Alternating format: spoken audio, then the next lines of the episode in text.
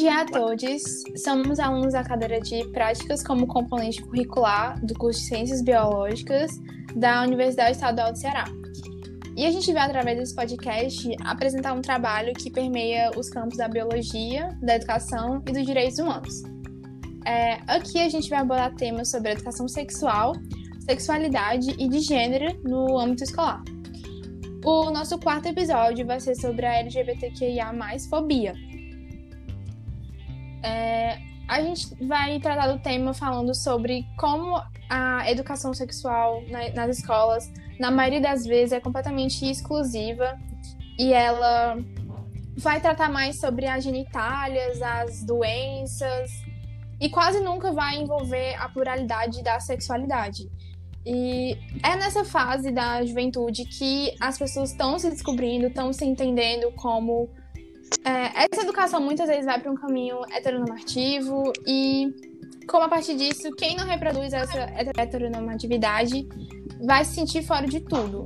E isso, na grande maioria das vezes, é alvo de bullying, entre aspas, porque, na verdade, isso é uma violência. Além disso, ocorre uma invisibilização de um todo, já que não é comum ver um professor falando abertamente sobre sexualidade, seja por conta de um currículo retrógrado que a própria instituição impõe que o professor siga, ou pela própria parte do professor, com suas próprias crenças, que se metem no meio da educação. A gente pode retornar ao tema do machismo aqui, onde os padrões de gênero têm que ser seguidos, onde homens devem performar a masculinidade e as mulheres devem performar a feminilidade. O que foge disso é algo de violência verbal ou física. É, e os adolescentes acabam tendo dificuldades na escola, pois não são acolhidos. Muitas vezes a própria escola incentiva esse preconceito, com regras, professores que não respeitam os alunos, que não escutam os problemas que os alunos trazem. E essas pessoas passam a não ter mais vontade de estudar. É, tem muitos relatos de pessoas que sofrem ataques de pânico de pensar em voltar para a escola na segunda-feira. E tudo isso acaba causando impacto na saúde mental dessas pessoas, onde elas passam a desenvolver depressão, ansiedade, síndrome do pânico, onde as crianças e adolescentes podem acabar é, se ferindo e até mesmo cometendo suicídio. Tudo isso ainda pode acarretar no abandono da escola, onde esses adolescentes não conseguem se sentir seguros e respeitados naquele ambiente e simplesmente param de estudar. Isso acarreta automaticamente no futuro, pois sem o ensino médio, as vagas de emprego ficam mais restritas. E a gente ainda pode é, tratar de outro assunto, que é o apagamento das pessoas transexuais, que é um dos tipos mais comuns de violência nas escolas, já que essas pessoas acabam sendo alvo de todos os lados. A educação sexual não aborda seus corpos, colocando as genitais como pênis para homens e vaginas para mulheres, e os seus pronomes também não são respeitados, já que raramente os professores respeitam a decisão do nome social dos estudantes, apesar de isso ser uma lei. Que, é, os pronomes devem ser respeitados. Eu queria falar um pouquinho sobre como foi na adolescência de vocês essa parte de. Até porque a gente tem membros LGBTQI a mais na equipe, então eu queria saber como é que foi Raquel, me fala um pouco sobre como foi a tua vivência na escola. A minha foi até boa, porque se você parar para pensar, quando é menina, é sempre mais aceitável do que homem. Porque, mais uma vez, o machismo tá ali, serve como. Como que eu posso dizer? É hipersexualizado de todas as formas que pode ser. É bonito, é legal, enquanto dois homens ainda que um seja bissexual, não é legal. E, tipo, teus professores eram abertos sobre isso na aula de educação sexual? É, eles abordavam o tema de sexualidade, que, tipo, não existe só hétero no mundo. Não, menina, eu nem tive aula disso. É tipo o que a gente falou no primeiro episódio, que a gente vai aprendendo convivência. Sim. Porque se depender de professor, nunca vai aprender. Tony, como foi tua vivência na escola? sobre isso? É, basicamente eu não tive muitos problemas com isso, não. Mas eu via muito, tipo, algumas pessoas que eram criticadas por conta disso e era motivo de chacota. E não era nada legal. Assim, eu sempre fui muito na minha, então basicamente eu não não me metia nessas situações. Tipo, tu falou que veio de um colégio de padre. É, isso influenciou, tu acha, as pessoas? Hum, talvez por conta dos pais que já colocaram os filhos lá por alguma intenção, não sei. A gente pode falar, por exemplo, da minha vivência, eu sou de escola pública e eu moro na periferia. Ou seja, aqui o, a masculinidade que eles impõem é muito maior do que, por exemplo, a que a Lídia viveu. Claro que também é ridícula Uhum. lá, masculinidade tóxica, mas aqui pelos exemplos que eles veem diariamente, é muito maior. Uma bichinha na periferia sofre muito mais. É, eu também quero comentar. Com certeza. Vai, tu- vai, Breno. Fala a tua vivência. O que eu acho. o que- Não, não é nem em relação à minha vivência ainda. É mais em relação a, tipo. É engraçado que no nosso grupo a gente tem que, tipo, quatro pessoas, que é uma menina que expressa sua feminilidade, um garoto que expressa sua masculinidade, um garoto que é um pouco mais feminino e uma menina que é mais masculina. E como Uhum. todas essas vivências são diferentes, mas todo mundo consegue ver é, quem sofre mais, quem sofre menos, qual tipo de, como é que eu diga, expressão é mais aceita e qual não é. Porque um homem ser um pouco mais feminino sempre é mais, como é que eu diga, Se torna um agredido. alvo. Se torna um alvo. é, é um alvo muito maior. Por causa que ele tá, tipo, sei lá, negando a masculinidade, ser viril, ser forte, ser. Sabe? Uhum. E Com isso impacta muito na vida das pessoas. Mesmo que você não tenha é, contado pra ninguém sobre sua orientação sexual na época da escola, você sofre por ser um pouco mais feminino, por gostar de coisas que os outros meninos não gostam. Até eles, talvez até eles gostem, mas não vão falar, entendeu? Tipo, ah, você assiste um programa na TV que normalmente as meninas assistem e os meninos não veem. Sim, é a- motivo pra você fechar. É. Tudo, tudo você é um E alvo na época da escola. Essa, É, é muito esquisito falar sobre isso, porque a gente, mesmo sendo LGBT, como eu e a Raquel, a gente ainda sofre menos do que a letra T, que deve ser assim absurdo o tanto de preconceito que eles sofrem, porque mesmo sendo difícil, a gente ainda consegue esconder, né, digamos assim, é, o nosso jeito melhor que uma pessoa que é trans, porque deve ser muito invasivo você ter que ser chamado e correspondido com pronomes que não, sei lá, deve ser uma agressão muito mais tensa, sabe? Sim. o meu, por exemplo, sofre com a invisibilidade. Uhum. Eu não posso ser o que eu sou. Se eu tiver com um homem hétero, se tiver com mulher é gay. Não existe o meio termo. Você não, não está Não é no nem meio. uma- Escolha um Não é lado. um do meio texto, né? Porque bissexualidade não tá. Como é que Sim, fala? Em cima sim, do muro, claro. né? É uma sexualidade completa e você vai ser bi independente de quem você tá, né? É, e, Breno, eu queria saber como é que foi tua vivência na, na escola. E em casa É. também. Eu acho que na escola, meio que. Quando eu era menorzinho, eu ainda sofria mais em relação a isso. Até porque além de eu ser um menino mais feminino, né? Eu era muito chorão. Aí meio que. Tudo que eu fazia era meio que motivo de chacota. Aí quando a gente vai crescendo e tal, indo pro ensino médio, você começa a perceber que a cabeça das pessoas, pelo menos as pessoas que gostam de você, ficam muito mais de boa em relação a isso, né? E você também começa O avião de novo. e você também começa a esconder melhor certos traços que você sabe que vai ser motivo de chacota. E meio que você passa mais desapercebido, né? Pelo menos no meu caso, né? Porque tem gente que já taca a cara a tapa desde sempre, né? Sim. E em relação à família, acho que eu não tive problemas com isso.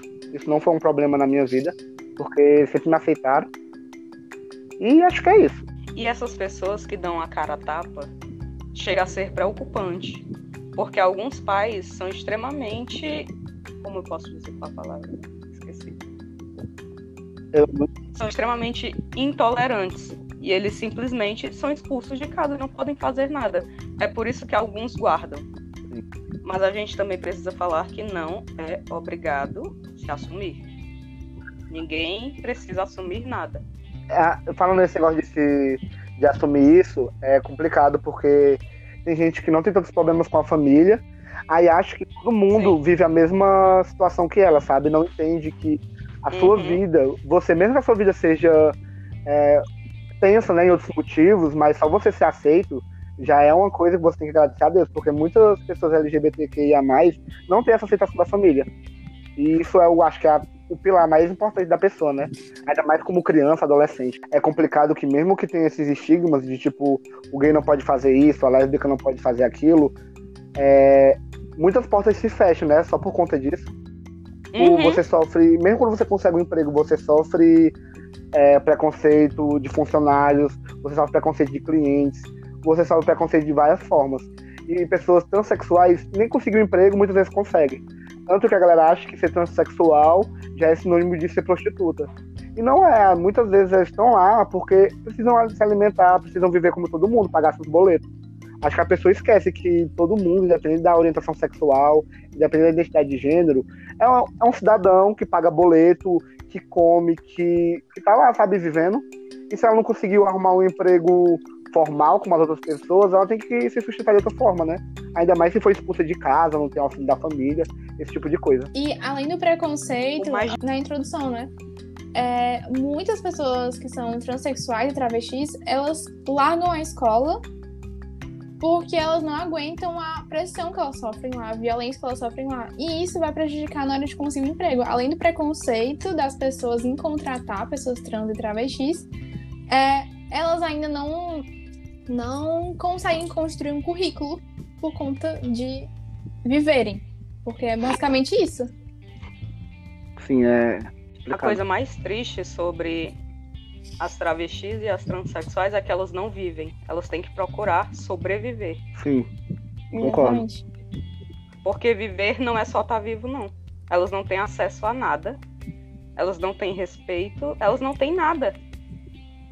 E a Isso não é índice- viver. E a, índice, e a índice de vida delas é de 35 anos, né?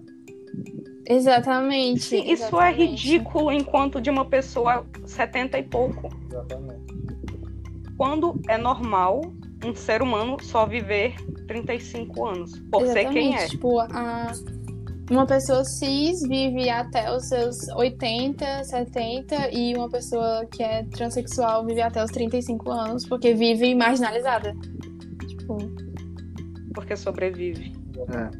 é, é complicado. Mesmo contra tudo, mesmo contra todos os obstáculos e imposições que são colocados, elas sobrevivem. Todo menino que expressa uma feminilidade, por exemplo, ele ter sentimentos, ele chorar, ele já vai ser vítima de bullying porque isso é, Sim, automaticamente vai ser chamado de gay. E é isto, botar tudo Sim. numa caixa. E quando e quando a menina não expressa os sentimentos dela, ela também vai sofrer bullying. É, é engraçado como a sociedade ela fica forçando o cara a ser um cara escroto. Parece que, tipo assim, mesmo que a Uhum. pessoa não queira ser, você tem que ser pra ser aceito.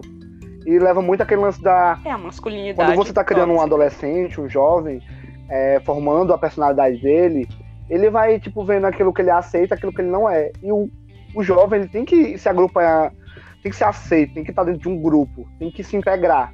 Porque senão ele vai, tipo assim, não vai ver sentido em viver, né? Aí meio que ele cede a esse tipo de opressão, né? De ser um garoto mais tóxico e tal, porque é mais bem aceito, do que continuar expressando o que ele quer, queria expressar e não ser aceito por um grupo que ele tá querendo participar. E a gente ainda pode É, falar pode. sobre Uhum. como as pessoas LGBT, elas meio que têm que se esconder por conta disso. Elas não podem não gostar de uma pessoa, por exemplo, um menino. Ele sempre tem que demonstrar interesse por mulheres. Senão Uhum. ele já vai ser, ser alvo. Ai, não gosta Isso de aí já é outra coisa do lance dele ser um garoto escroto. Ele é obrigado a ser um cara que tá lá desejando todas, é, sendo. Não sei nem como é que eu falo em relação a isso, mas as tipo, mulheres. é, ele é ensinado a ser assim, desde sempre. E também tem o fato de ocorrer LGBTQI-fobia dentro das siglas. O gay que é mais masculinizado ainda na escola. Ele vai falar do gay afeminado Sim. E também de forma pejorativa. Tem muito- É sempre motivo de piada. quando você ainda é. Como é que fala? Quando você ainda não contou pra ninguém sobre a sua orientação e você tem que participar ou rir desse tipo de comentário só pra você não ser taxado como tal. Se você não tá pronto pra falar, aí você tem que ser tipo passiva a agressão que estão fazendo com outra pessoa que teve a coragem de se expressar, sabe? Isso é muito tenso. Uhum. Porque coloca a pessoa que tá sendo a vítima e também tá sendo a agressora. Ela tá se autoagredindo. Isso é muito triste. Por exemplo, o garoto de Com Amor Simon. Ethan, que é o gay assumido, que ele sofre Sim. como o diabo. Porque além de gay, ele é afeminado e ele é, É, aí o próprio Simon, que é o gay é protagonista, tudo fala sim. que, tipo, não, tudo bem ser gay, mas precisa ser assim? Precisa. É ele. Uhum. Ele tá sendo ele. ele. Exatamente. É complicado como esses padrões heteronormativos estão em todos os lugares e machucando todas as pessoas, sabe? Foda. Em Glee, em Glee a gente tem o Kurt, que é extremamente feminino, ele é extremamente afeminado, ele tem uma essência feminina, e tem o Karofsky, que é jogador de futebol, e o Karofsky simplesmente surra o Kurt toda vez que Sim. vê ele. Por quê? Porque é apaixonado por ele, é a forma dele reprimir os próprios sentimentos. É, é muito do. Nossa, ele é um cara todo afeminado, todo. é, não sei, tipo, eu sou tão machão e não consigo ser como ele, sabe? Eu acho que é muito da inveja também. Que causa nesses Sim. gays que Uhum. não conseguem falar abertamente quem Porque são. eles são livres. é. A liberdade Machuca. dos que são, sim, faz mal a eles, porque eles querem ser como, mas não conseguem. Eles têm medo, eles invejam a Sim. coragem. Eles tentam oprimir porque eles estão se sentindo tão mal que, tipo, eles querem que a outra pessoa que tá se sentindo bem, que tá feliz com ela mesma, se sinta mal também. Se Ela foi aceita também. por todos os amigos, foi aceita pela família. Por que, que eu não posso ser assim, sabe? Aí, tipo, acho que ela tá tão triste por Uhum. dentro que ela só quer deixar outra pessoa triste também.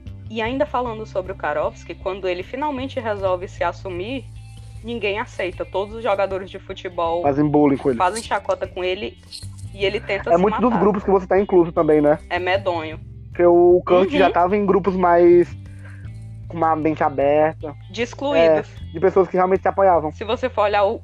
Uhum. O grupo do Kurt são todos excluídos.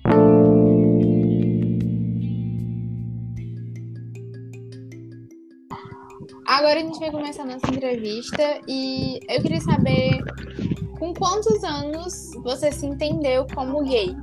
Assim, a idade em si eu não lembro, tipo, exatamente. Mas tipo, eu lembro que minha mãe vendia até Avon e tinha, tinha uns homens assim de cueca, sabe, vendendo as cuecas. Aí eu meio que me interessava por aquilo, tipo, só que eu não entendi direito, não sabia o que era gay ou bi ou coisas do tipo, entendeu? Mas ele já me chamou uma, uma grande atenção, sabe? Aí futuramente é que eu fui entender. Você sempre se sentiu confortável em relação à sua orientação sexual? Não. Tipo, tinha época que eu ficava chorando e, tipo, implorando a ser isso, porque eu meio que já sabia que era errado, sabe? As pessoas meio que falavam é, coisas do tipo que era errado ser assim, sabe? Tipo, mais na parte da igreja mesmo. Ah, você não pode ser assim e tal, pá, porque vai pro inferno. Era mais, tipo, na parte da condenação, sabe? Bota no meio na pessoa de que não podia ser assim. Com quem tu se sentiu à vontade, mais confortável para falar sobre sobre esse ponto na tua vida, né? Amigos, família. na época que eu, tipo, falei assim, ah, não, agora eu sei o que eu sou e não tem mais volta.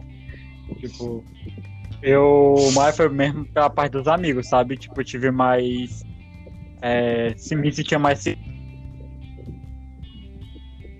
Uhum. A minha família nem tanto, minha família tinha um peso sobre isso. Eu tinha um amigo bem próximo na época do nono ano, foi primeiro, aí meio que eu falei pra ele o que eu achava que era. Tipo, mas eu falava que ao invés de falar que era gay, entendeu? Pra, tipo, aquele pack todo, sabe? Mas foi mais pelos amigos mesmo. Na sua escola, abordaram temas sobre sexualidade e gênero?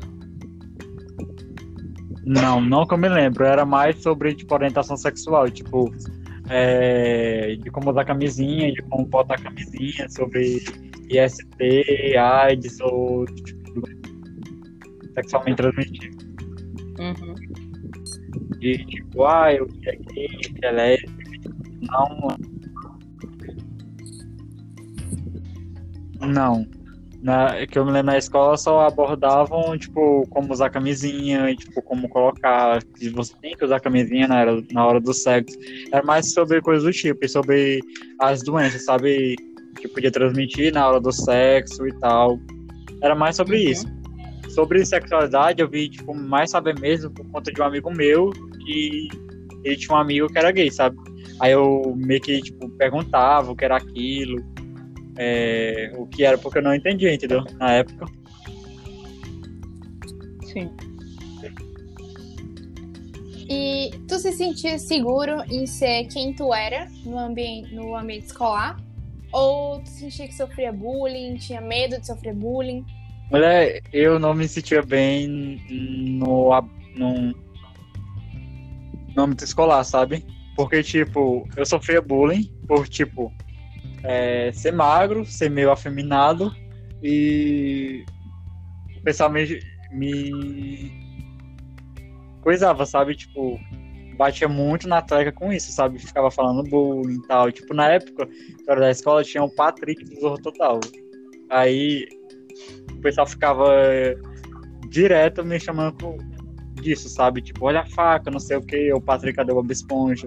E, tipo, sempre era esse coisa de chacota, sabe? Na escola.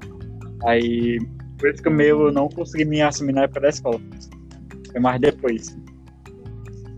Como a direção da tua escola se posicionava diante de um ato de LGBTfobia? ela não se posicionava, não, tipo, não que eu me lembre, mas, tipo, é, ela se posicionava, tipo, na tal, e era mais por conta de, tipo, tá batendo, não por conta do problema em si, entendeu? LGBTfobia. É, era mais por, tipo, não pode bater, entendeu? Era mais por conta disso, mas, tipo, piadinhas, essas coisas, eles meio que deixavam de lado, sabe? Eu não, tipo, posicionamento, ah, bora deixar, tipo, algum coisa do tipo, não tinha isso. É, não tinha punição. Como foi a aceitação por parte da tua família? É, minha mãe não aceitou. Ela disse que não gostou do que eu tinha falado. é, e não queria aquilo. E meus irmãos foi super de boa. Meus irmãos nunca falaram nada ou coisa do tipo, entendeu? A, a pa- já em relação ao meu pai, meu pai falou que aceitava de boa. E, mas, tipo, eu fosse uma pessoa direita, sabe? Ele não falou exatamente, tipo, não use saia, não se veste como. Mas deu pra entender aquilo, sabe? Tipo, seja uma pessoa direita, entendeu? Já a parte dos meus irmãos, eu não vi nenhum problema. Eles sempre aceitaram de boa, sabe? Já em relação a outra parte da família, Você já sentiu preconceito vindo de seus familiares? E se isso mudou depois que você contou? em parte da família que mora comigo, não mudou, tipo, mudar, entendeu? Tipo, minha mãe só não gostava de falar sobre o assunto. Meu pai, às vezes, tipo, batia na tecla e tal, dizendo que era besteira dela, mas, tipo, hoje em dia ela nem liga, sabe?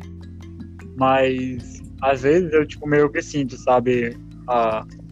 Meio que um, leve argumento, sabe, sobre isso. Tipo, já na parte dos meus outros familiares, tinha é, tias que pararam de falar comigo, tipo, ai, o Patrick agora fica com homem e tal, falando coisas do tipo, entendeu? E eu meio que deixei de lado, porque, tipo, família é quem mora comigo, sabe? Uhum. Conversar, é, entender mais sobre o assunto, entendeu? Pronto. Muito obrigado, É isso, Nada. né? foi um prazer. Olha, Obrigada, Eu amei. Patrick. Obrigada, amigo.